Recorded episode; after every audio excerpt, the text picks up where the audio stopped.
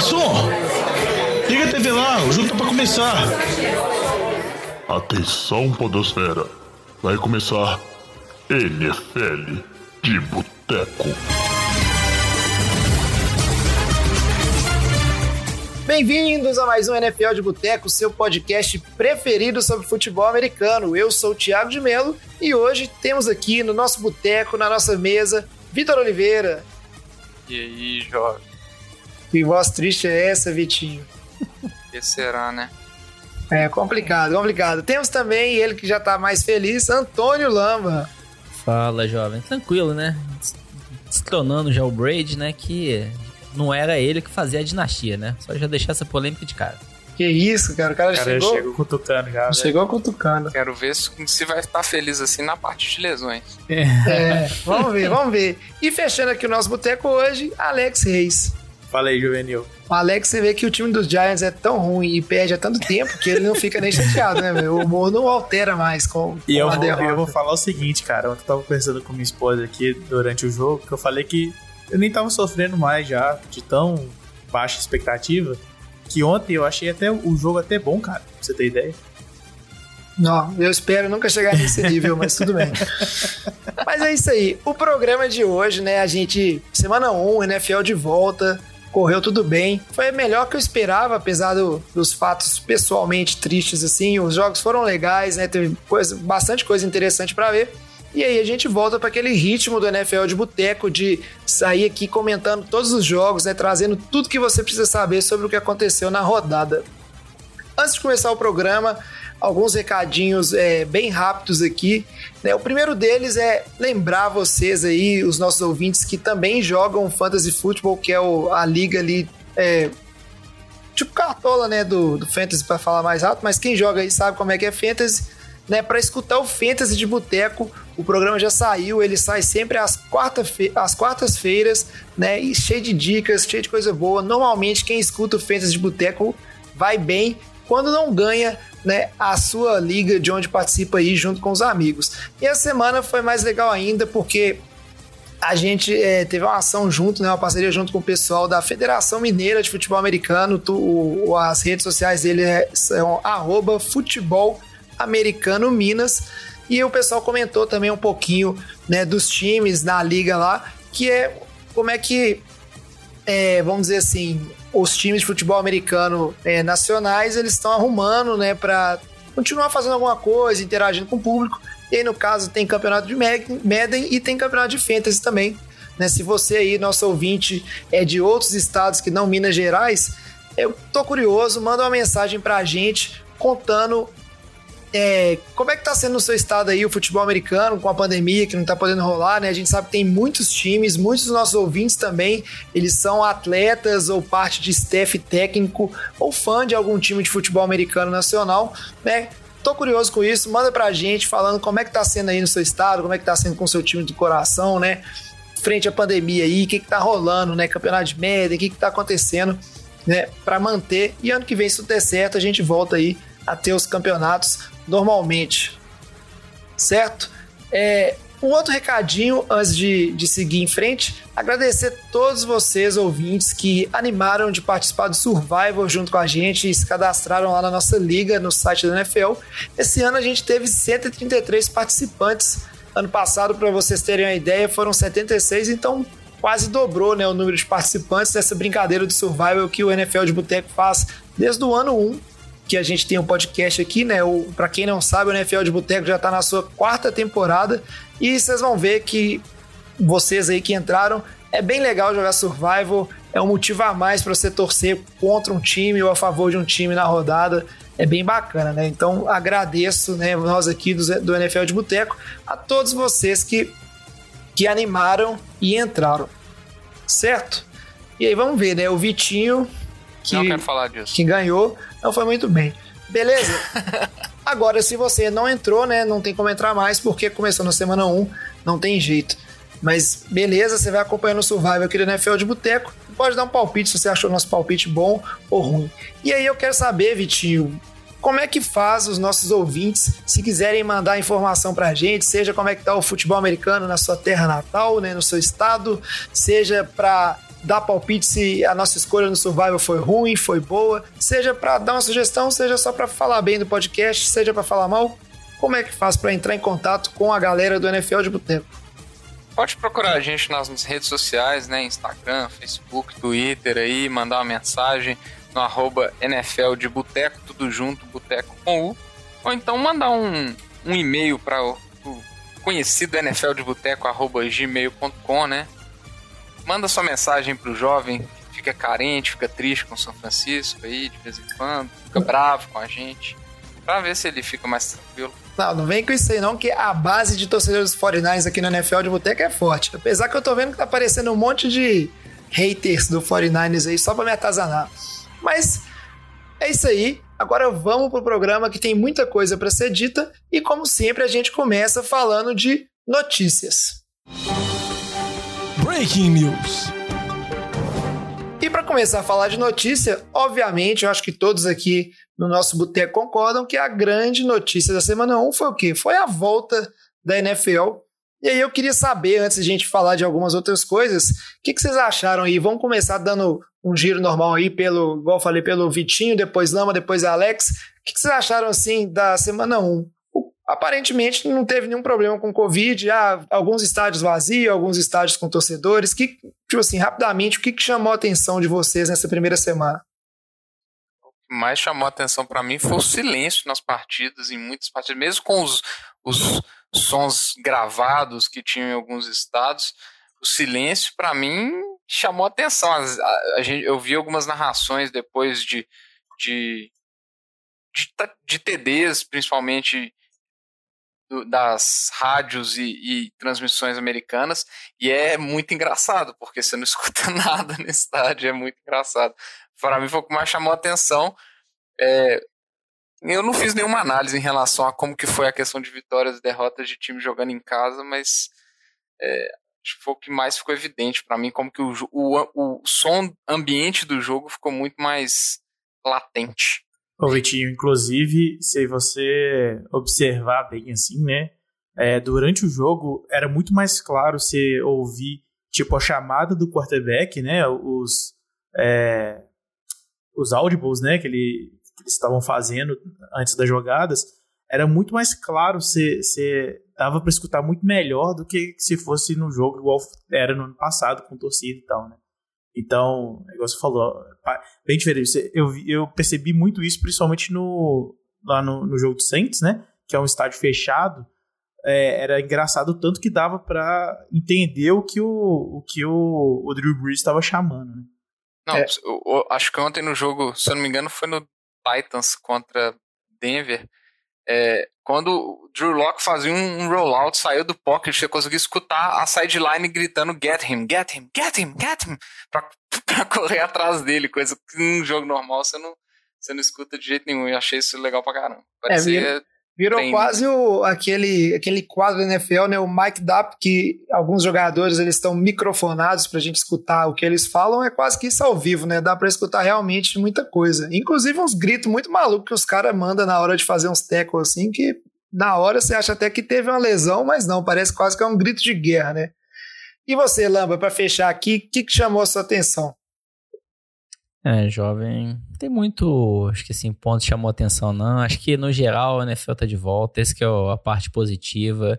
A gente vai ver alguns calouros em muito desenvolvimento, tem muito a que se acertar, mas até um destaque aí, a gente falar de Judo, o calor do Denver, o Sid Lame, calor de Dallas, o Henry Huggs, calor de Oakland, então geralmente se fala aí que receiver calor tem um tempo maior de desenvolvimento, principalmente as questões esse ano que com menor chance para treinamento, não teve jogos pré-temporada, mas a gente vê esses três jogadores vindo muito bem. Então, até para mim foi uma surpresa o, o, bom desempenho desses três receivers logo no primeiro jogo da temporada. É, muito bom. Eu, da minha parte, eu espero que o Andy Reid resolva o problema de embaçamento na máscara dele. para isso não ser assunto na semana 2.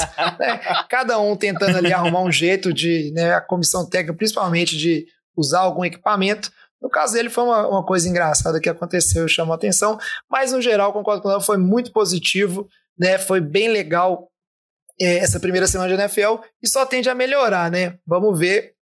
Para quem falava que a ausência da pré-temporada, a primeira semana vai ser ruim, os jogos vão ser muito fracos, na verdade, a gente teve vários jogos bem legais e bem competitivos.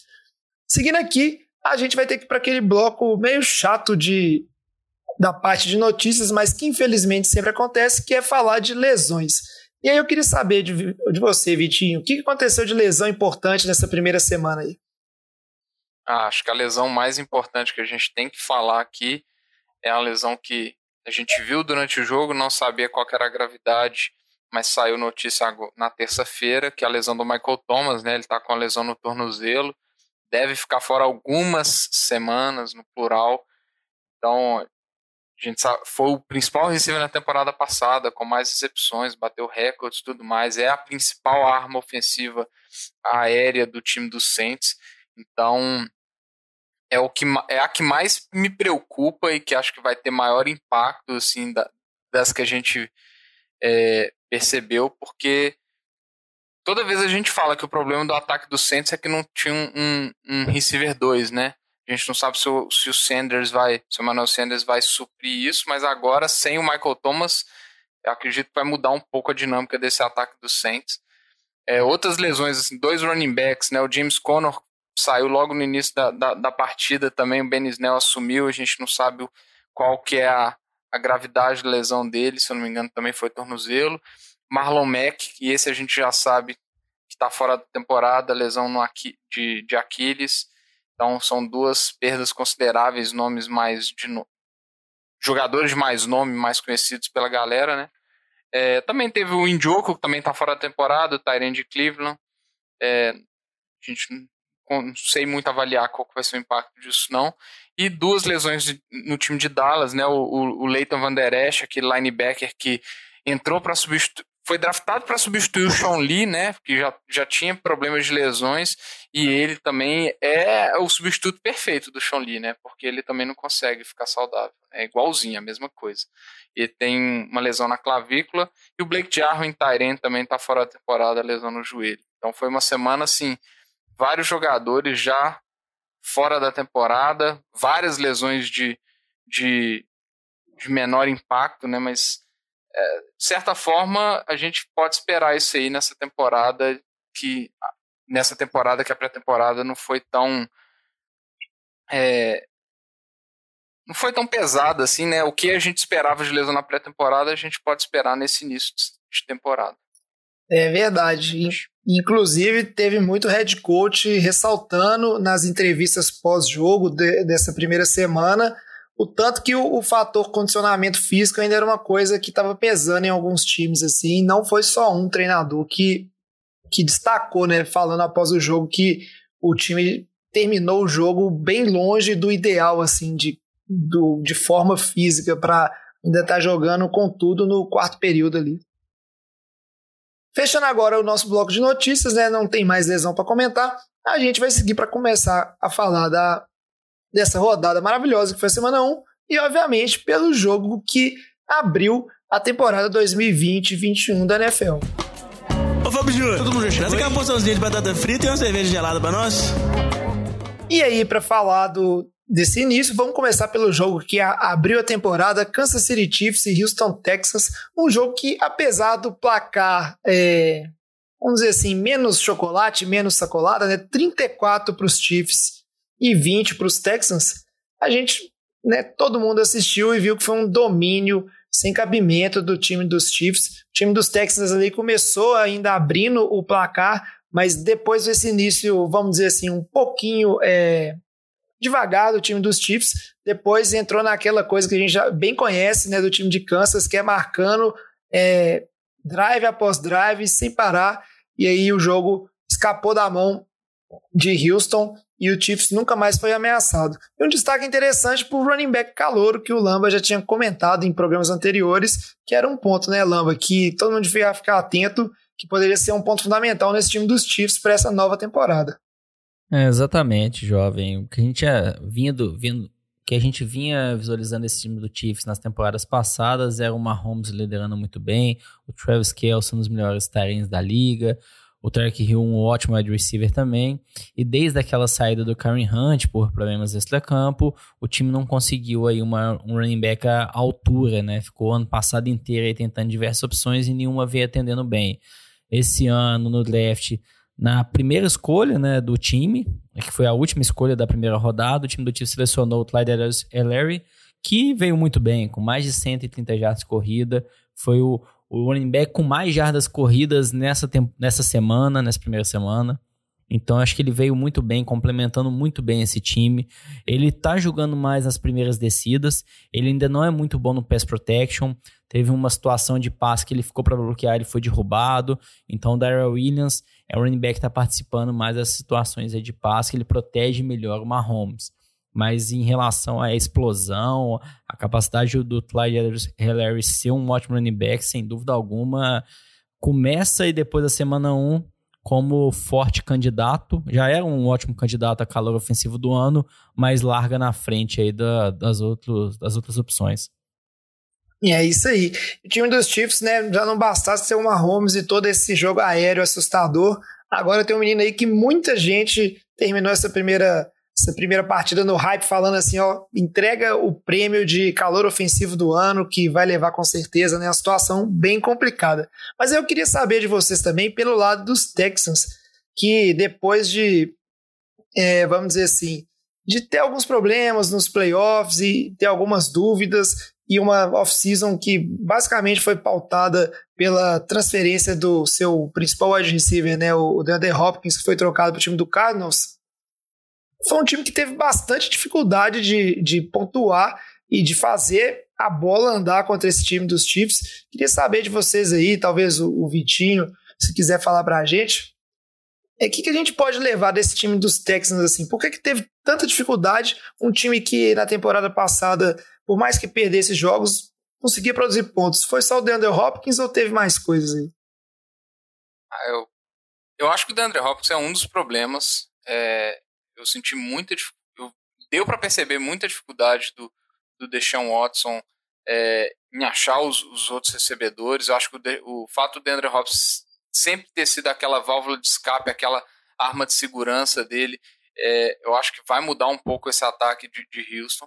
Mas o que mais chamou atenção para mim durante a partida é, é o velho problema de Houston. É um problema na linha ofensiva é, que ficou muito evidente, principalmente do lado direito da linha ofensiva. Acho que todo mundo que viu a partida que por ter sido a primeira partida, acho que muita gente assistiu, viu lances ali que o, o Titus Howard estava, cara, viajando na maionese. Ele devia estar em outro planeta, porque andando em campo, o jogador passava dele como se não fosse nada. E do lado de, do Deshaun Watson, segurando muito a bola. A gente sempre falou que isso é um problema dele, que ele segura muito a bola, tenta estender muito as jogadas quando sabe que não, que não consegue. E ele sofreu muita pressão por causa disso durante a partida inteira, né? É, o que dá para a gente levar de, de ponto positivo pra, pra, de Houston nessa partida foi a atuação do David Johnson. Acho que ele mostrou algumas boas corridas. A corrida do touchdown dele foi uma ótima corrida. Ele mostrou agilidade nos cortes laterais. É, então, isso é, é assim, é, é uma esperança que, que o torcedor de Houston fica para esse ataque, é, que já perdeu o Duke Johnson também, foi uma lesão que a gente não comentou no, no bloco anterior, é, mas que, que saiu do jogo também. O David Johnson teve um momento do jogo que ele saiu, sentiu um pouco a mão ali, fiquei até um pouco preocupado, é, mas Houston, assim, cara, vai demorar a me convencer esse ataque, assim, enquanto a, a, a química entre QB e wide receivers não, não tiver no mesmo nível ou próximo do nível que era com o DeAndre Hopkins e a segurança que a gente tem no Deshaun Watson, é, eu acho que vai ser um time que vai decepcionar muito essa temporada ainda. É isso aí. Seguindo para um segundo jogo que. Deixa eu só fazer um comentário de Kansas City aqui, jovem. Pode sim, tá Vitinho, com certeza. Jogo rápido aqui. Cara, eu. Só falar. Quanto que eu tô com medo desse time de Kansas City? E, o medo no sentido de que esses caras não vão atropelar todos os, os, outros jogadores, os outros times. Porque, cara, a gente viu um Mahomes diferente do, do Mahomes das últimas temporadas. A gente olhar os números dele, ele ficou com, com uma média de, de jardas por, por passe completo é, abaixo de 10 jardas, o que não é comum para o ataque, que a gente sempre falou, nossa, o ataque de Kansas City é muito dinâmico, porque ele mudou de fazer aqueles passes explosivos para passes mais eficientes, fazer leituras é, pré-snap, achar jogadores em passos curtos livres. E ainda assim a gente não viu ele utilizando o, o, o, running back calouro é, em jogadas aéreas, porque o, o Clyde Edwards-Helaire, quando ele jogava em LSU, ele tinha uma, uma participação muito grande no, no, no, no, ataque aéreo. Então, assim, a gente não viu nessa partida que foi um, um, uma lavada o potencial desse ataque de Kansas City. Então, assim, eu acho que é um time que não, mostrou pouco e já mostrou muito em termos de resultado no placar. É, obrigado, Vitinho, por fazer todos nós perdermos as esperanças nossos times irem bem ganhar a temporada, né? Com esse comentário. Eu tô evitando de pensar, tô evitando de pensar nesse time dos Chiefs. Espero que apareça uma fraqueza, mas que não seja lesão, porque lesão a gente não deseja para ninguém. Tá vendo, jovem? Por isso aí que é a vantagem de você já começar com expectativa baixa, tá vendo? Eu não tô sofrendo. Alex, não, eu espero não chegar nesse nível também. Acho que eu prefiro sofrer.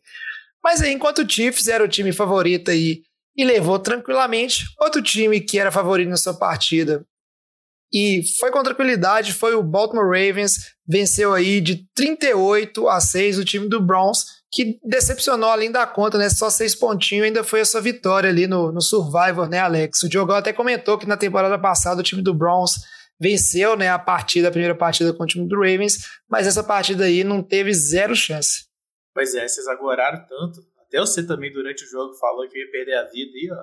Só que Baltimore mostrou que veio essa temporada, cara. Mas aí foi um jogo que começou um pouco lento, né? Mas depois o, o ataque do, dos, dos Ravens engrenou e aí não teve chance mais nenhuma pro time de Cleveland, que pareceu não ter resolvido nenhum dos problemas, né? Dureza. E aí eu queria saber é, de vocês em relação a esse jogo, era esperado que o time de Baltimore ia ganhar, né? Queria saber se vocês viram alguma coisa diferente ou não. A gente tem o mesmo time dos Ravens que a gente tinha no ano passado antes da, vamos dizer assim, daquela derrota surpreendente para o time dos Titans, né? Se os Ravens vêm com tudo, com aquele time que terminou né, atropelando todo mundo no final da temporada. E ao lado dos Browns também, eu que sou um cara que eu resolvi dar uma moral para o Browns aí nas nossas análises dos times, né? Achava que é bem realmente o tanto que o torcedor dos Browns ele pode é, levar esse jogo em consideração ou não, realmente o time dos Ravens é superior e bola para frente. O que, que o torcedor dos Browns é, pode esperar, Lama? É, em relação ao torcedor dos Browns, é torcer para que essa semana contra o time do Bengals o ataque dê uma volta por cima. E assim também como a defesa. É, o time do Ravens dominou. Acho que na linha do que o Vitinho comentou aí do time do Chiefs é o time do Ravens também. Então, são dois times aí fora da curva aí na AFC, fortes, fortes candidatos a chegar na final.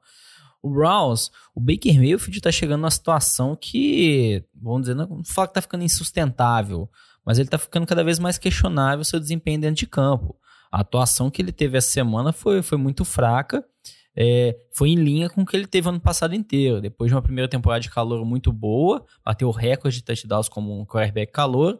Na semana, no ano passado foi ruim, teve a mudança do head coach esse ano, então se esperava melhora, mas não foi o que a gente viu essa semana. Tem muitos méritos também da defesa de Baltimore, mas a gente viu, acho que como o Baltimore abriu fácil essa vantagem, ficou um jogo muito dominado. É, o Browns desesperado, sem saber o que fazer. Eu acho que é um time que está tentando se encontrar ainda. É, já estão tendo aí boatos que o Odell tá querendo ser trocado, que não tá querendo mais ficar no time. Ele não tá jogando nada dentro de campo, ele tá jogando muito mal desde que ele chegou nesse time. Então ele tem muita culpa aí também. O Devin Diogo, que era um Taren, que teve uma, um bom jogo, lesionado, como o Vitinho até falou antes, fora da temporada, fora por algumas semanas. Então é um time que vem sofrendo com muitas questões. A linha ofensiva que foi reconstruída nessa intertemporada não veio tão bem essa, esse jogo. Mas quem teve mais culpa aí mesmo é Baker Mayfield. Ele tá precisando dar a volta por cima. É o quarterback, é a peça-chave desse time. E essa semana vai ser fundamental para a gente ver o que, que vai ser esse ano do time do Browns. É. E uma coisa que eu queria saber, é, vou perguntar aí, pode ser pro, pro Vitinho, em relação a ao Lamar Jackson, né, a gente viu um jogo dele que ele correu muito pouco, né? Inclusive marcou três TDs de passe, nenhum corrido. É, só situação de jogo ou não? Você acha que é uma transição esperada mesmo? Lamar Jackson é, correndo só se é necessário, procurando o passe assim sempre, né? Tentando ser um, um QB né, completo ou não? O jogo estava tranquilo, os alvos estavam lá, vai ter jogo que a gente, o Lamar Jackson vai correr mesmo, colocar mais de 100 jardas? Eu acho que foi, foi mais pela situação de jogo mesmo. É, a gente viu que muitos jogadores livres de marcação, a gente vê o, Mark Andrews em um dos TDs dele, que, que, quase que o Lamar Jackson erra o passe, inclusive, ele estava completamente sozinho na, na endzone também. É, eu acho que o jogo não exigiu muito, na, na verdade, é, do time de Baltimore, do ataque. O Lamar Jackson passou a bola 25 vezes e, e o jogo terrestre também correu pouco, foram 28, 30 carregados no jogo. Então, assim, não, não foi um, um, um, jogo que, que dependeu muito do ataque produzir drives longos e tudo mais. Então, é, eu acho que foi mais a situação de jogo mesmo. Tipo, eu acho que é, próximas semanas o time vai ter ataque terrestre pesado. Eu acho que vai ser um, um time mais equilibrado, até porque os times vão, as defesas vão tentar marcar o jogo terrestre de forma mais agressiva e vai deixar os espaços abertos para o Lamar Jackson se provar que ele também sabe passar a bola. Eu acho que isso vai acabar acontecendo durante as partidas e, eu acho que o ataque de Baltimore vai se adaptar conforme a defesa. O que a defesa tiver permitindo eles fazerem, eles vão abusar disso. Eu acho que é um time igual o Kansas City, é um time com muita qualidade, é, tanto no jogo terrestre quanto no jogo aéreo, com Tyrens, com, com wide receivers, e eles vão, por ter todas essas peças muito completas, eles conseguem utilizar o que a defesa tiver menos focada na marcação. Acho que é o que a gente pode esperar desse ataque de, Baltimore aí. Só fazendo a correção aí, que o Lamba me corrigiu, né? O, o Indioco, eu acho que eu tinha falado antes que estava fora da temporada, ele está na IR, né? Então não necessariamente ele está fora da temporada. É isso aí. Fica a informação. E para terminar esse bloco, a gente está falando de favoritos que se deram bem. Aí eu tenho minhas dúvidas se era tão favorito, pelo menos aqui no NFL de Boteco. Pessoal aí deu uma moral pro Vikings, estava esperando mais. Mas a verdade é que o Green Bay Packers, que passou o trator nessa divisão da NFC Norte, começou a temporada melhor impossível, não tomou conhecimento nenhum do time de Minnesota, 43 a 34 para o time de Green Bay. Aaron Rodgers é, on fire, jogando demais, igual aquele jogo que ele machucou a perna e destruiu, né? Que diz o, o povo. Que, que um certo diz, diz o povo não, diz você que ele jogou melhor com uma perna só. Jogou, jogou. Ele começou, é, mas eu. Ah, tá lá, velho. A próxima vez que ele ficar com a perna machucada, vocês vão ver se ele também não vai destruir. E aí, eu quero saber o seguinte. Para mim foi uma surpresa. Eu não esperava que o time do Vikings seria atropelado de tal maneira, por mais que eu comentei em podcasts anteriores que o problema do Viking era pipocar e já começou a temporada pipocando. Queria saber de vocês aí é, por que, que aconteceu esse placar tão elástico assim, principalmente do lado de Green Bay. Né? A gente viu um time que um Aaron Rodgers distribuiu mais a bola. Será que a gente pode esperar mais esse ataque de Green Bay nessa temporada ou não? Ah, Ó. jovem. Não dá para confiar ainda 100%. A gente viu ano passado inteiro o Aaron Rodgers sofrendo aí porque ele só tinha levantadas. Aí acho que a gente vai começar a acreditar agora que Marcos Valdez Kentley, que Alan Lazard vão ser ótimas opções de receiver. Eu ainda tenho muitas dúvidas, viu? O jogo corrido veio funcionando muito bem, mas diversos jogadores correndo com a bola, Aaron Jones, Tyler Evans, Jamal Williams também, o AJ Dillon, que foi um calor que eles pegaram esse ano. Então acho que foi um time mais mais compacto. E o que a gente viu do Aaron Rodgers, ele passar a bola mais de 40 vezes, não acho que é isso que o Matt LaFleur tem em mente pro restante da temporada. Então não acho que é isso que vai acontecer. Acho que foi mais a, a forma como se portou o ataque do Packers frente às defesas do, do Vikings, que tá com uma secundária que não vem jogando bem. Então explorou muito tá, bem. Tá tão ruim que a secundária que tá parecendo a secundária do Giants, né? Por isso tá fazendo essa troca aí na cabeça. É. Então é isso, o Devantadas deitou e rolou, foi a peça-chave desse jogo, o Aaron Rodgers também jogou muito bem, mas assim, se a gente lembrar, o time do Green Bay foi ano passado dos playoffs, é um time com forte chance de chegar aos playoffs sim, mas ele ainda tá um passo atrás aí de outros times da, dessa conferência, se a gente falar aí, 49ers, mesmo que perdeu, tem seus problemas mais recentes, é, então acho que ainda tem algumas ressalvas aí pra gente falar que esse time de Green Bay já é tão favorito assim, mas ótimo início. É. E em relação ao time dos Vikings aí, porque pô, a gente, todo mundo falou assim: ah, perdeu umas peças, mas trouxe reposição. É o time do Vikings que é, talvez a gente, depois desse esse início, já dá para assustar, ou não. Pega o time do Vikings aí, vamos com calma, ainda é um time que tem potencial para pegar uns playoffs. Esse ano ainda, né, os playoffs tem uma vaga a mais de wildcard para os times entrarem. Ou não, realmente o time dos Vikings apresenta problemas e talvez não é tão forte quanto a gente esperava, considerando as peças que saíram, principalmente da defesa e, obviamente, pelo ataque também, principalmente o, o Stefan Diggs. O que, que você acha? Eu, eu, eu, acho assim, é, eu acho que é um time com potencial. É, mas é um, é um potencial, mas é uma situação que preocupa. O, o ataque aéreo, se a gente for olhar, é, foi praticamente inexistente durante três quartos. É, os números do Kirk Cousins e do Adam Thielen é, basicamente foi, aconteceram no final do jogo. Então, me preocupa se, se a ausência do Stephon Diggs vai causar estudo que a gente viu. É, agora, o, o, ponto de atenção principal aí é a defesa, igual você falou. É uma defesa que sofreu muitas trocas. O Ngakwe mesmo, que chegou aí mais recentemente, é, ele não conseguiu colocar pressão em nenhum, é, em nenhum snap em cima do Aaron Rodgers. Né? Então, a defesa é um ponto forte, é um, é um, é ponto muito grande ponto forte desse time para conseguir estabelecer aquela, aquela ideia, né, de um time com a defesa forte, que corre com a bola e, e tem um ataque que funciona no, no play action. Se a defesa não consegue é, parar o ataque igual aconteceu, né, é, não tem como você estabelecer um jogo terrestre porque você vai estar correndo atrás do placar, né, então é, é um time com potencial, mas preocupa, a secundária preocupa bastante, porque o Aaron Rodgers deitou e rolou, igual o Lamba comentou, vários recebedores participaram, Devant nem compara. Agora, eu, eu, queria só destacar uma coisa para animar ainda mais os torcedores do Packers, né? Eu não sei, às vezes o pessoal não viu, até comentei é, com, com o resto da, do NFL de Boteco aqui na, na véspera da, no sábado. Ele deu uma entrevista, ele teve uma entrevista com. Eu não, eu não entendi se foi para o Pat McAfee, né? Aquele Panther do, do Colts, mas é que eu vi no programa do, do Pat McAfee ele falando que é a primeira vez em 16 anos que o braço dele não, não dói, é, o braço que lança, que ele não tem sentindo dor antes da, da temporada, é, e que ele exaltou, assim, os training camps, falou, ele exaltou o máximo os training camps, que é o melhor training camp que ele já teve com, é, com os receivers, com os, com os running backs, exaltou muito o ataque do time. Então, assim, e aí eu falei assim, gente, será que vai ser isso tudo mesmo? E a primeira partida foi esse choque.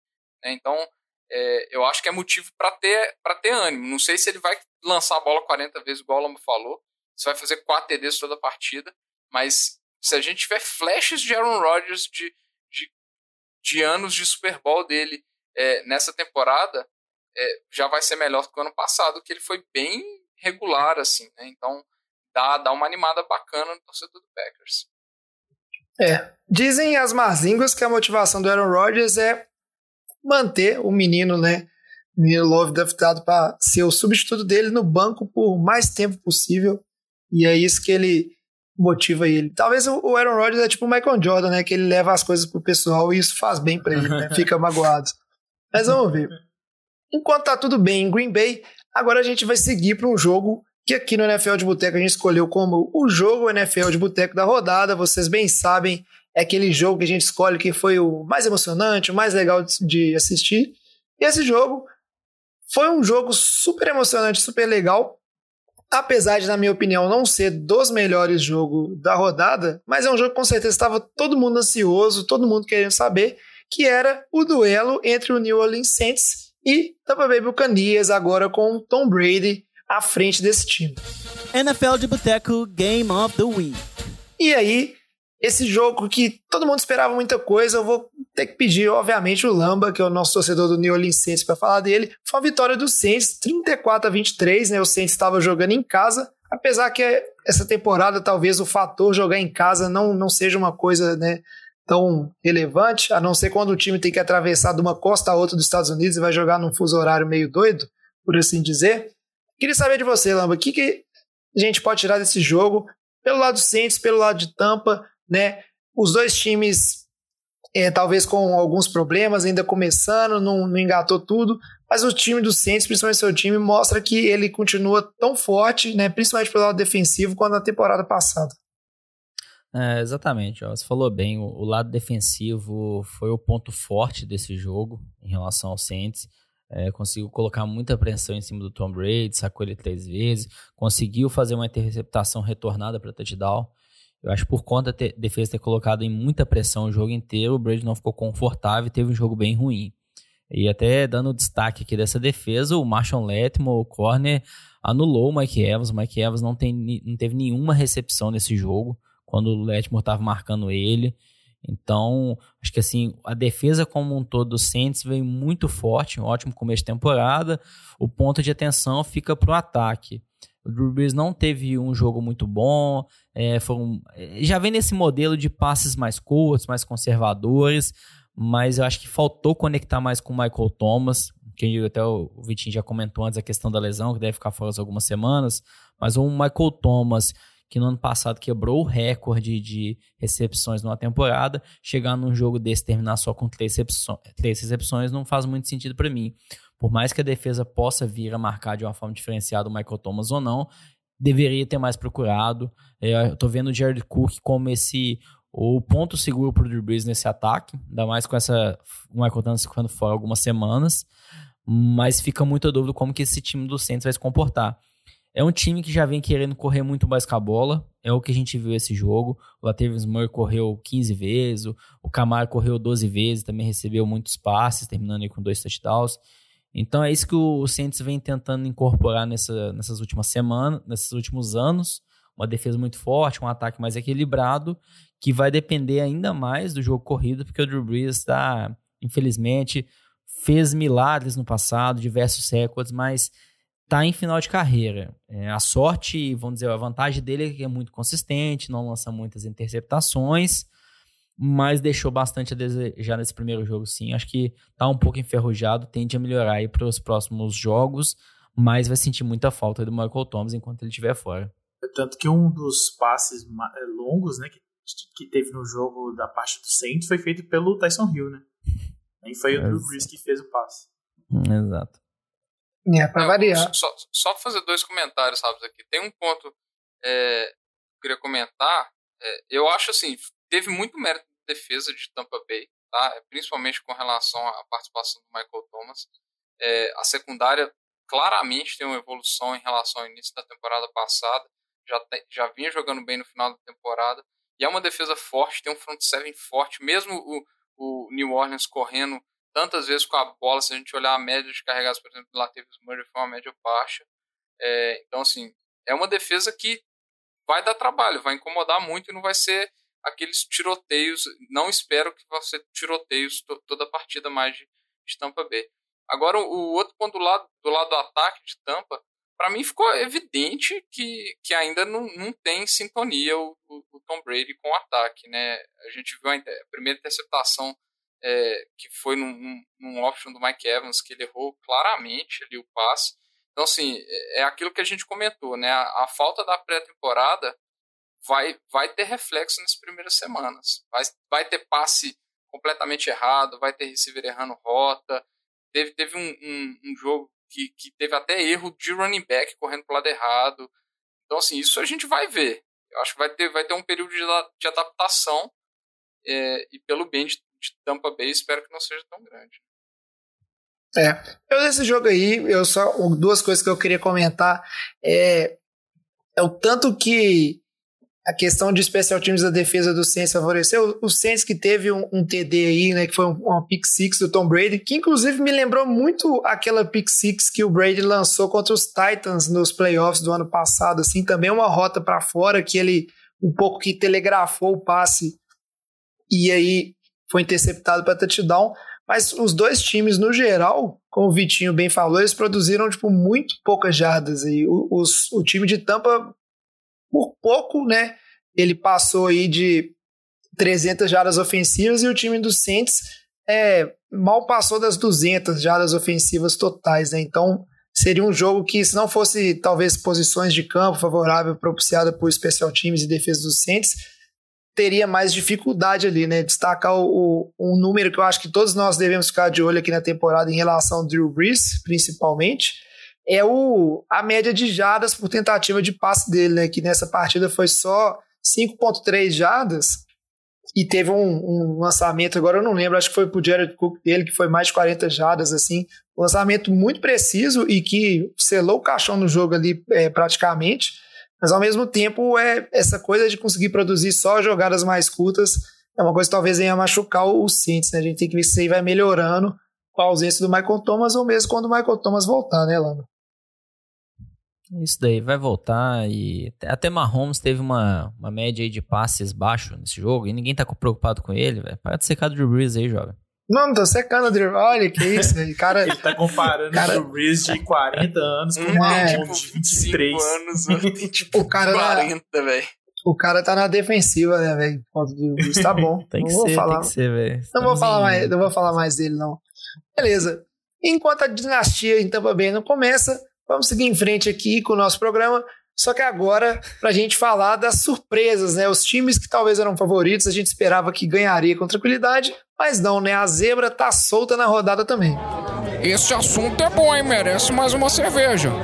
E para começar aqui, uma primeira surpresa, que aí eu vou ter que pedir o Vitinho para falar dela, porque isso aí custou, inclusive, né, uma vida pro Vitinho no Survivor, que apostou contra o time dos Jaguars, e quem diria o Jaguars e o Colts também decepcionando a gente todo ano, né? Não pode evitar. Mas o Jaguars ganhou de 27 a 20 do time de Indianápolis. Explica isso aí, Vitinho. Como é que acontece uma coisa dessa? Os Colts, que agora tem Philip Rivers e todo mundo esperava que o time estaria melhor? Ah, é. Isso aí só acontece por causa da eficiência. Eficiência que foi a palavra dessa partida aí. Enquanto o Philip Rivers teve lá suas, seus 45 passes, levou o ataque para quase. Não, foi 200 jardas a mais com o ataque de Jacksonville. Ele teve suas interceptações, né, que, que já, já vinha tendo no final da temporada, na temporada passada, que foi uma temporada bem fraca dele em termos de turnovers. É, enquanto isso, o nosso bigodinho querido Gardner Minshew foi, teve um jogo perfeito, né, primoroso. 19 de 20, 3 TDs, um rating de 142,3. É, o cara foi perfeito aí no, no, no, liderando o ataque de Jacksonville, mesmo que sem esse volume, com menos, muito menos jardas totais de ataque. É, na hora que precisou, ele entregou os TDzinhos lá. É, e assim, não acho que preocupa o time de Indianápolis. E dizem, dizem as más línguas que foi tudo uma estratégia para dar uma vitória para Jacksonville, para Jacksonville não ser o pick 1 do draft no ano que vem, para eles não terem que enfrentar o Trevor Lawrence durante tanto tempo na divisão. Né? É, acho que é a única coisa que faz sentido explicar esse placar desse jogo É. que arrancou uma vida. Survivor e atrapalhou ainda mais meu fim de semana esportivo. É, Vitinho, você falou aí que sobre Indianápolis não precisa se preocupar tanto, mas eu acho que com a lesão do Marlon Mack é um pouco mais preocupante, né? Porque é, o Indianapolis não, não, tem um, não tem um jogo corrido tão bem estabelecido assim sem, sem o Marlon Mack. Né? Então, Eles que... draftaram o, John, o, o Jonathan Taylor, né? Pique alto de draft que, que fez uma off-season que, que agradou toda a mídia de Indianápolis. É, ele já entrou nesse jogo aí com muitas carregadas, muitas recepções, participando muito do ataque. Ele é muito mais explosivo que o Marlon Mack. Então, assim, eu acho que ele tem tudo para substituir o Marlon Mack. O Heinz também teve uma partida muito boa. Eu acho que, na verdade, eu acho que qualquer um atrás dessa linha ofensiva pode ter uma, uma, uma, é. uma temporada boa. Eu não sei se é uma grande preocupação, não. É, é um, Marlon Mack é um, um running back de qualidade é, mostrou isso, produziu números nas, nas, nas, temporadas passadas, mas eu acho que o Jonathan Taylor tem tudo para entrar arrasando nesse, nesse ataque. É. E como o Vitinho bem disse, essa vitória dos Jaguars garantiu o pique 1 no draft do ano que vem para um time que a gente vai falar na sequência, que todo mundo achava que o pior time da NFL seria o Washington, um time genérico de futebol, mas não, é o Philadelphia Eagles, que perdeu de 27 a 17 para o time de Washington, apesar de estar tá na liderança, né? Tava ganhando o jogo, parecia que ia ser tranquilo. Isso aí também foi o Lamba que perdeu a vida. Então, antes de deixar o Vitinho chorar, vou pedir pro Lamba comentar um pouquinho desse jogo também. Né? O Lamba que perdeu a vida, apostou no, no Eagles lá no Survival. E esse time do Eagles, me explica, o que aconteceu? Parece que o time no segundo tempo acabou, não fez mais nada e agora tá, tá tancando? É isso? O time do Eagles tá tancando? o, o jovem, não dá para entender, né? O jogo começou fácil, o time do Eagles abriu 17 a 0 tranquilo. Aí depois tomou 27 pontos seguidos e não fez mais nada. O Carson Wentz foi sendo dominado cada vez mais pela linha defensiva do Washington, que jogou muito bem, sacou o Carson Wentz oito vezes. Wentz mandou duas interceptações, sofreu um fumble. Wentz estava laçando Arnold nesse jogo, né? Mas também comentar que a linha ofensiva não ajudava em nada.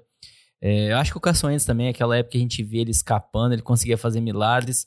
Acho que a gente não vê ele conseguindo fazer isso, mas assim, não teve a mínima ajuda, então até é difícil a gente culpar ele. Não teve um bom jogo, mas metade da culpa fica para a linha ofensiva, que também vem sofrendo com lesões. O Lane Johnson, que inicialmente ia jogar como right tackle, mudaram ele depois para left tackle. Então, um time que ano passado sofreu lesões a temporada inteira e começou esse ano de novo assim. O calor de Ellen Rager jogou, mas não fez basicamente nada.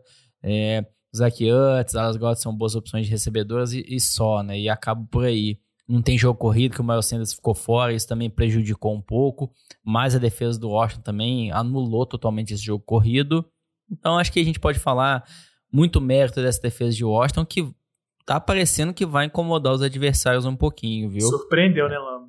Surpreendeu. Chase Young, uma ótima estresse, esperava muito dele, mas começou muito bem, conseguiu um sec e meio, boas pressões, forçou bastante, até forçou o fumble no final do jogo, que selou a vitória do time do Washington. É, forte candidato aí, né? Eu comentei do, do Clyde Edwards Larry para ofensive, para calor ofensivo do ano. O Chase Young disparando aí já como calor defensivo desse ano também. E aí, Vitinho, quer chorar? Não, é, eu só queria fazer um comentário aqui, porque quando Houston Texans tomou aquela virada absurda de Kansas City é, nos playoffs do ano passado, eu zoei infinito nosso querido amigo Renatinho, né? Porque o que, que é tomar a virada dessa, né? Só que eles tomaram a virada dos Chiefs, né? Agora vocês imaginam o que que eu escutei esse final de semana depois de tomar a virada dessa de um time que não tem nem nome. Né? mas, mas o Lamba falou aí, acho que a lesão na, na linha ofensiva marcou o jogo aí. A, a OL e o lado direito da linha ofensiva do Eagles, o, left, o right tackle e o, e o right guard, eles não tinham nenhum jogo, com, nenhuma atuação num jogo de NFL. Né? Um era um calor, o outro cara é, era um, um, um jogador de elenco, mas que não tinha nenhum snap na NFL. E foi o pior lado da linha ofensiva do Eagles de longe. Então a gente esperava isso, só não esperava que fosse tão ruim. Né? E entregar um, uma, uma liderança de 17 a 0 é, é muito ridículo. É, o Eagles também sofreu com, com drops, para variar um pouquinho. Então, foi um, foi um fim de semana que começou bem e depois desembolou total. Lembrando que quando estava 17 a 0 o Carson já tinha sido sacado quatro vezes, né? Só que aí que começaram os turnovers e o resto do sex e pressão o jogo inteiro, né? A, a linha, a DL do, de Washington vai dar muito trabalho com o Kerrigan e o Chase Young.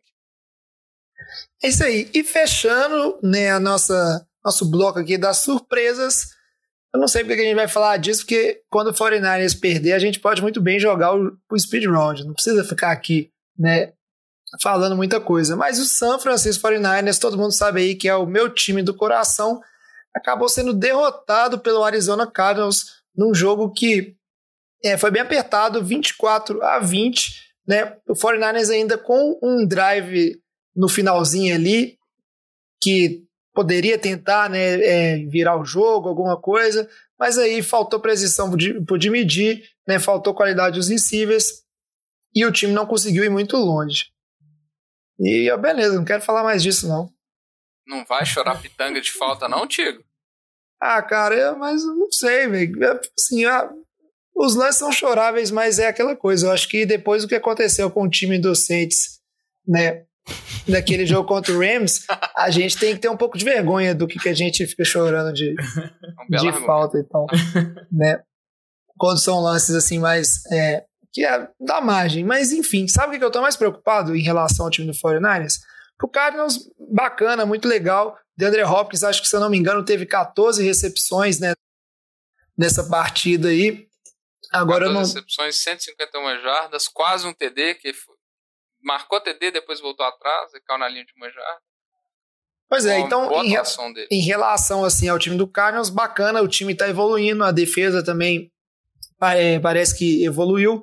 E o Dede Hopkins, que é a grande contratação da temporada, dando muito certo. Isso é bastante ânimo, né? Além do Kyler Murray, que a tendência é ir evoluindo. Para mim é ruim, porque a, a divisão só fica difícil. E uma coisa que me preocupa muito em relação ao 49ers, agora eu acredito em vocês quando vocês falaram do problema de lesões e de receiver, né? Esse jogo sofreu bastante né, com essa ausência de alvos, né? E o problema aí do Jimmy D, o Jimmy D não, né? Do, é, do George Kittle tá meio baleado. Mas uma coisa que eu venho reparando em relação a esse time do 49ers, que, assim, vacilou em algumas situações capitais esse jogo, assim, né? Que, e teve dificuldade quando chegou na, na red zone de, de converter. Uma quarta descida também que tentou ali e, e não converteu, né? Estava mais próximo ali de, de marcar o TD. Isso tudo machuca o time ao longo da rodada. Mas uma coisa que eu vejo, e aí eu vou ficar de olho nisso ao longo da temporada, desde o ano passado, esse time 49ers ele tem sofrido bastante quando pega QB mais móvel e que consegue, tipo assim, conquistar algumas, é, algumas jogadas ali com a mobilidade. É assim que sofre sempre com o time do Seattle Seahawks ali, é uma defesa que faz muita pressão com, com seu, sua linha defensiva apenas, e aí o resto do time recua ali, vamos dizer assim, para fazer cobertura. Sofreu bastante com o Russell Wilson, sofreu no Super Bowl com o Mahomes também, algumas jogadas que a marcação estava toda no lugar, e aí o Mahomes conseguia o first down ali né, com os pés, e nesse jogo também sofreu bastante com é, o Kyler Murray, aí, que correu quase 100 jardas, né, inclusive para um TD, então é uma coisa que tem que ficar de olho, assim, porque você está numa divisão que você tem Russell Wilson, você tem Kyler Murray, né? E fora que os melhores times aí, mesmo que o running back não seja um corredor, né, tem QBs móveis que podem trazer esse tipo de dificuldade. Então é um ponto a ser acertado. Alguém tem mais alguma coisa para falar desse jogo? Que eu não vou chorar mais, não. Beleza. Então, agora que a gente falou desses jogos que a gente sempre separa aqui, né, uns jogos para comentar mais, falar deles dentro de um tema que a gente acha, para não deixar nenhum jogo de fora, a gente vai para o nosso famoso speed round, que é aquela fala rapidinha, um minutinho por time, só para não deixar ninguém de fora e vocês saberem de tudo que aconteceu na rodada.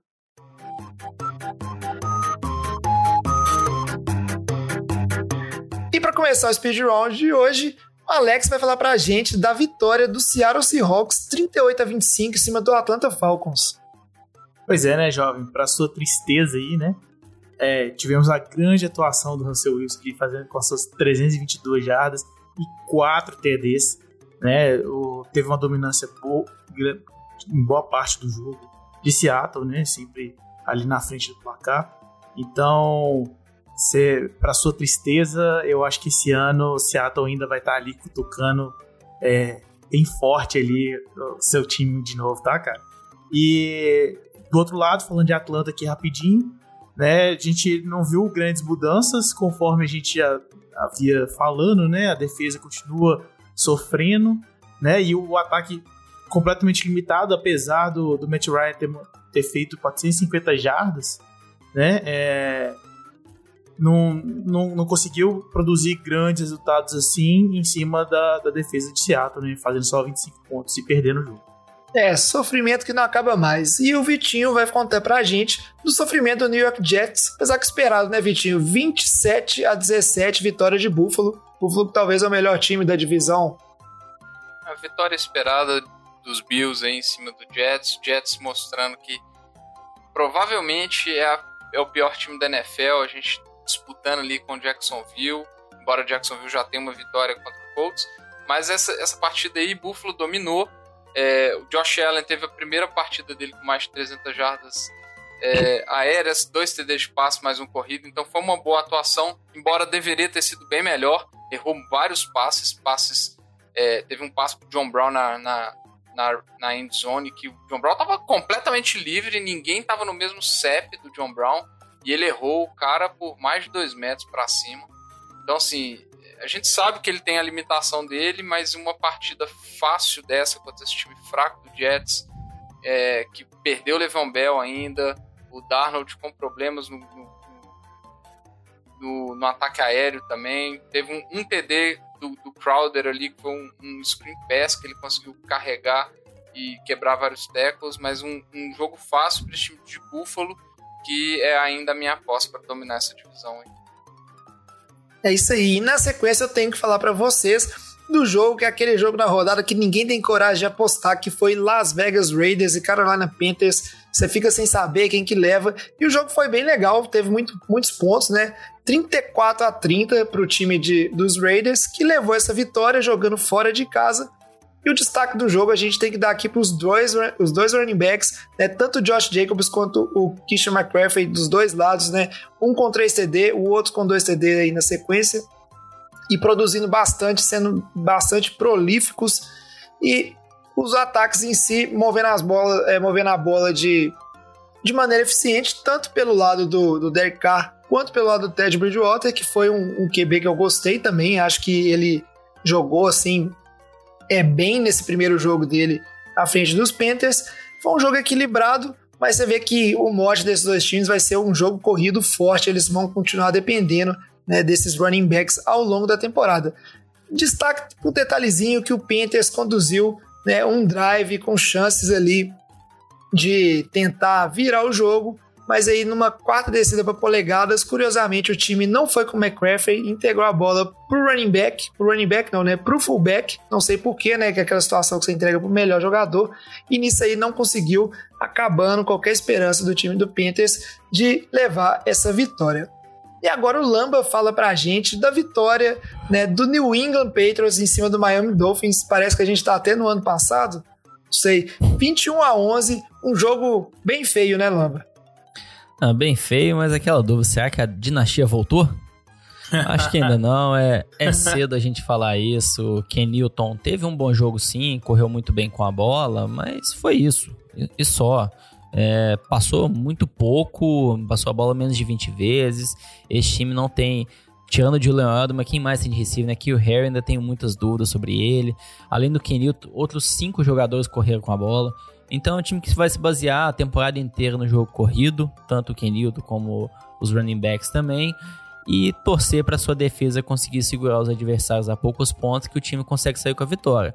Mas essa primeira semana foi um jogo mais fácil jogando contra o Fitzpatrick, que veio muito mal, lançou mais três interceptações, lançou três interceptações. Aí o jogo ficou na mão do Patriots. Não sei se vai ser assim não pro restante da temporada. Quando pegar um time aí com um pouquinho mais de potência no ataque, esse time do Patriots vai sofrer bastante. É, será que o Tua vem aí antes que a gente esperava? Vamos ver. E o Vitinho agora fala pra gente da vitória. Chicago Bears 27 a 23, esse time do time de Detroit Será que o Batatinha vai ficar animado com isso, Vitinho? Eu acho que ele deve estar animado, mas até ele perceber que isso aí deu uma sobrevida de umas três semaninhas pro Trubisky na titularidade. É, Trubisky anotou 21 pontos no último quarto aí, uma virada impactante. Embora Detroit que entregou a paçoca, né? Para começar, o Jamie Collins, que deu uma capacetada no juiz no primeiro tempo, e foi ejetado.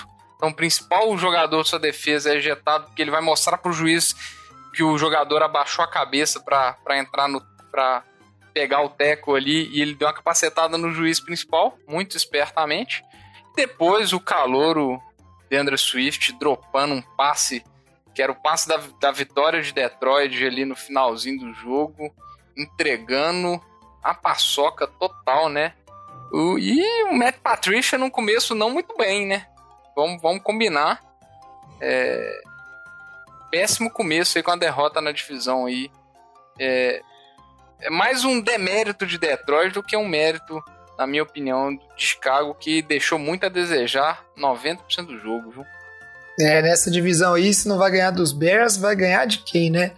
E agora, para falar de outro jogo, eu vou contar aqui da vitória do Los Angeles Chargers 16 a 13 em cima do Cincinnati Bengals. Nesse jogo que talvez o mais interessante foi ver a estreia do calouro, o QB, né? O Burrow, que foi basicamente o que você espera de todo QB no seu primeiro jogo de NFL ali, sem nenhuma experiência, cometendo alguns erros, segurando a bola demais, sofrendo com a pressão. E ainda assim foi um jogo apertado, porque o time dos Chargers com o Tyrod Taylor, é, vamos dizer assim, comandando esse ataque, acaba sendo um ataque não tão explosivo como a gente já viu em outros anos, e o jogo ficou ali meio em aberto, meio próximo, e no final o time dos Bengals teve a chance de conduzir um drive que poderia ter terminado até com talvez uma virada, e aí teve uma chance clara de empatar o jogo, mas aí na hora H o kicker de Cincinnati sentiu uma lesão e errou um field goal fácil de 31 jardas e o jogo terminou com esse placar. Na hora todo mundo duvidou, né? Achou que era cera, mas não, realmente ele sentiu. Cincinnati, inclusive, tá aí no mercado, parece que vai contratar um ex-kicker dos Browns. Que faz, né? Pitinho volta aqui para falar com a gente da vitória do Los Angeles Rams em cima do Dallas Cowboys. Quem diria, hein, esse time de Dallas que começou a temporada passada bem, parece que esse ano o Lamba é que sabe das coisas e o time de Dallas vai de mal a pior? Foi um jogo bem, bem truncado, né? Um, ataques não produziram muito bem, assim, os dois QBs ficaram abaixo das 300 jardas. Agora, a grande grande enredo desse jogo foi a chamada do, do nosso querido Mike McCarthy, né, em Dallas, uma quarta para três que eles podiam ter chutado o field goal para empatar o jogo. Ele vai me tentar o, a quarta descida.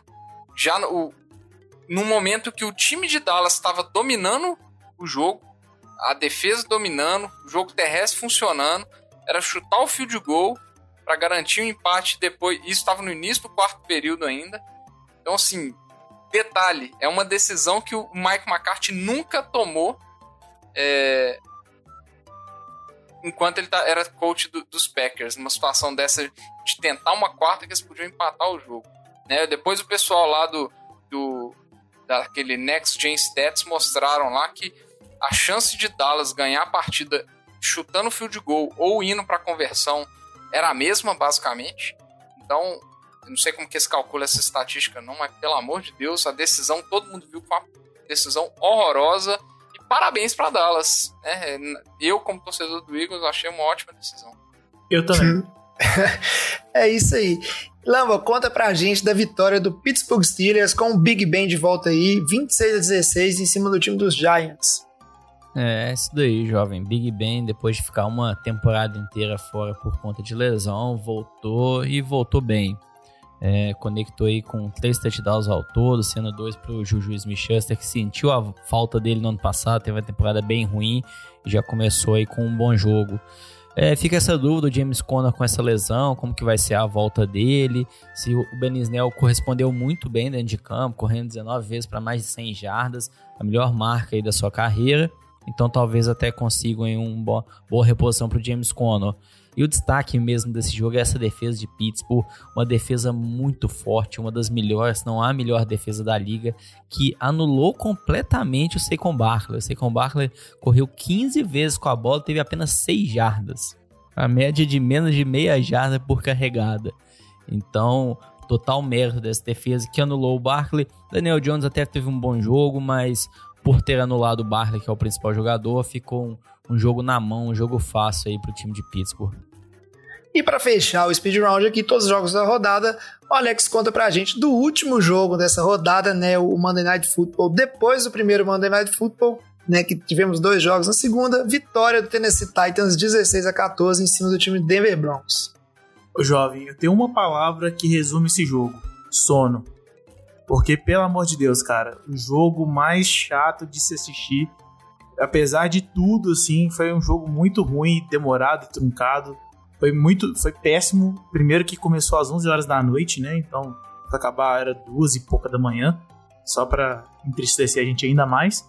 É, mas vou falar, falando sobre o jogo em si, né? Destaques para o Gostkowski, que ele conseguiu ter o feito de quatro field goals. Mentira.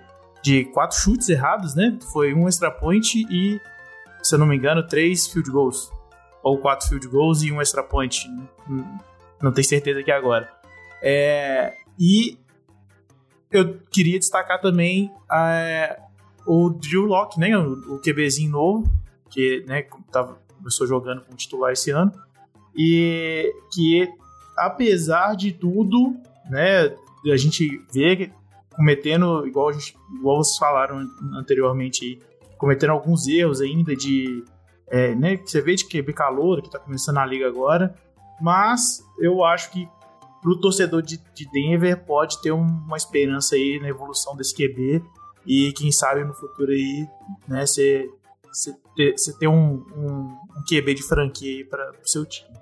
Né? Só um comentário rapidinho também sobre Derrick Henry, né, que ele teve 31 carregadas e que foi o Tennessee foi basicamente em cima dele a performance do do QB de, de Tennessee, que o, o Tannehill não foi muito boa, ele fez 43 tentativas de passe só com 29 completados e 249 jardas no total. E, é um jogo bem fraco, 16 a 14 para Tennessee.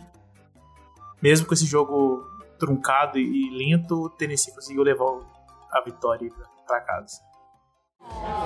Ô galera, nós estamos fechando a cozinha, vocês vão querer mais alguma coisa? E chegamos agora ao bloco de encerramento desse programa do NFL de Boteco. Mas a gente seguir aqui para atualizar o Survival e dar os palpites, queria saber de vocês aí, a gente pode ir na ordem aí, né? Vitinho, Lamba, Alex, o que for. Jogos assim para os nossos ouvintes ficarem de olho, jogos que vocês acham que são jogos de destaque nessa semana 2 aqui. O que, que, você acha aí, Vitinho? Olha, eu acho que um jogo que mais me, me chama a atenção é, para mim é Baltimore e Houston. Eu acho que Houston tem um calendário de, de início de temporada dificílimo, muito ruim, muito ruim. Mas é um time que precisa. Vai precisar bater de frente com, com, uma da, com alguma das principais potências da liga. Né? Então começou a primeira semana tomando um sacode dos Chiefs, se tomar um sacode de Baltimore, já vai dar uma desanimada. Então o jogo de, de domingo aí no segundo horário, é, de 5 e 25, é um, é um, time, é um jogo que, que vai que eu vou assistir com certeza. E você, Lama, que jogo que você tá de olho aí? Além do jogo do Saints, né? Que eu tenho certeza que você vai ver, com certeza. É, exato, jovem. É, jogo que eu tô de olho, Buffalo Bills e Miami Dolphins. Porque falei que Josh Allen, que é elite, tô confiando no menino, vai brilhar essa semana com o Miami Dolphins de novo. Primeira vez na carreira, na semana 1, que ele teve mais de 300 jardas de passe. Então começou bem o ano, fazendo campanha aqui, Josh Allen quem sabe MVP. Ainda não dá pra falar MVP, não, mas vamos, quem sabe. Porra. Que isso, hein? Vai, vai chamar atenção mesmo, hein? Jogando contra esses, contra esses dois times. Partidas de respeito, hein, Lamba? Que é, belos tá adversários que você foi escolher, hein? Pra fazer Aprendeu com o Dak Prescott. Jogue bem contra os times ruins. Você fica valorizado na NFL. Tá é isso aí. E você, Alex? Qual que é o jogo aí que você acha que tem tudo para ser um jogão? Eu tô doido para ver o jogo Titans e Jaguars, tio. Pra ver se, se o Jaguars vai manter o ritmo que ele teve no jogo contra Indianapolis. Eu não sei, vamos ver. Então eu tô empolgado para ver esse jogo. É isso aí. Inclusive, né, jogo dentro de divisão é super importante. Um jogo que é dentro da divisão que eu quero ficar de olho é o jogo entre Tampa Bay e Carolina.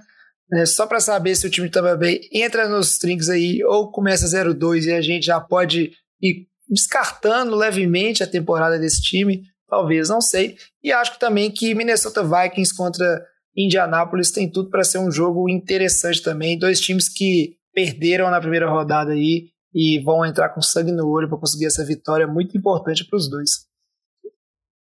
Dando sequência aqui, Atualizando o Survival, a gente foi falando ao longo do programa, né? Quem perdeu vida aí foi o Vitinho, que apostou no Colts, perdeu pro Jaguars, como a gente falou, e o Lamba, que apostou no Eagles, né? Futuro pique 1. Não tô zoando, mas que perdeu pro time de Washington. E aí tem vários problemas. O resto da galera, todo mundo acertou. E aí, para Palpites da semana 2, né? Regra do Survival aqui, não pode repetir o time que já pegou e nem time entre nós. O primeiro pique foi o Diogão, porque o Vitinho foi o primeiro e ele vai para último, né? Situação do Vitinho um pouco complicada, né? Escolheu o primeiro e agora é o último a escolher. Vamos ver como é que segue. Diogão não pôde gravar, mas escolheu o Green Bay Packers, né? Depois do Aaron Rodgers jogando aí, né? Tranquilamente, o Packers que vai jogar em casa contra o Detroit Lions, perdeu para Chicago, talvez uma boa aposta. E na sequência é o Lamba que escolhe. Lamba, qual que é o seu, seu palpite para essa rodada? João, palpite para essa semana vai ser o seu time, 49ers, pegando o Jets. Acho que se eu perder vida contra o Jets, eu vou te zoar muito no próximo programa, né? Na linha do é, é só o... lucro, então, né? Ganha, ganha. É, exato, exato. É, ganha, situação ganha-ganha. É isso aí. Na sequência, o Batatinha, que resolveu apostar no Arizona Cardinals, que vai jogar contra o time genérico de Washington. E vamos ver, né? O Washington surpreendeu o Eagles. Será que tem capacidade de surpreender o time dos Cardinals em casa? Eu vou apostar no Cleveland Browns, que vai jogar em casa na quinta-feira contra os Bengals. Normalmente, quando eu aposto em times que jogam na quinta-feira, eu sempre erro, mas eu acho que esse time do Browns ainda tem o suficiente para vencer o Bengals, que está lá sendo comandado com um QB calouro, né? Jogando dentro de casa. Acho que o Browns leva aí. E talvez eu gaste um pique aí, né? Escapo com um pique avulso para poder escolher time melhor depois. Na sequência, Alex, Alex, qual que é seu palpite? Eu vou confiar no Aaron Donald, repetindo a dose que ele fez contra uma OL, né, que a gente considera forte, que foi na de Dallas. Agora vai pegar uma OL que é de quem? Do Eagles, que a gente viu que sofreu com o Washington. Então, tô confiando no Aaron Donald aí. Vou, vou postar no, no Rams contra o Eagles, vai jogar fora de casa, mas vou botar essa fezinha aí. É isso aí. O Luiz apostou no time dos Steelers, que, como o Lamba falou, voltou muito bem com o Big Ben e vai jogar é, em casa contra o time do Denver Broncos. E para fechar o Survival, palpite do Vitinho. Vitinho, quem que você vai apostar aí? O último a escolher, as opções ficaram ruins ou não? Você tem um palpite tranquilo? Ah, ainda tinha as opções super trunfo, né? Dava para escolher Kansas City, dava para escolher Baltimore.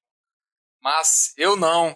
Eu vou apostar no Titans jogando em casa de novo contra o Jaguars, porque se eu perder duas vidas contra o Jaguars, eu vou ficar louco.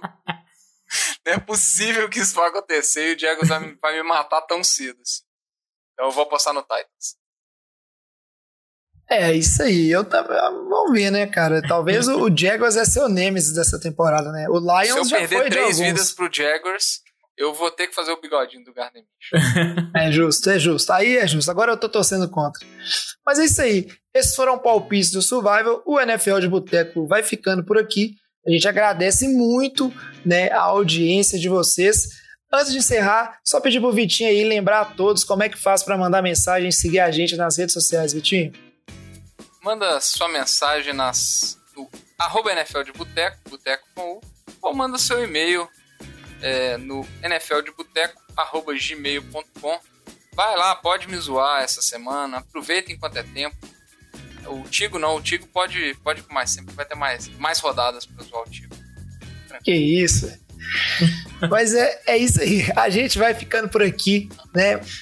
Muito bom programa, muito boa semana 2 a, a todos vocês. Espero que a situação aqui, né, da galera do podcast melhore e os times da gente ganhem, porque essa semana não foi tão boa assim para a maioria de nós, né? A gente fica por aqui, traz a saideira, fecha a conta, passa a régua e até semana que vem. Valeu. Valeu.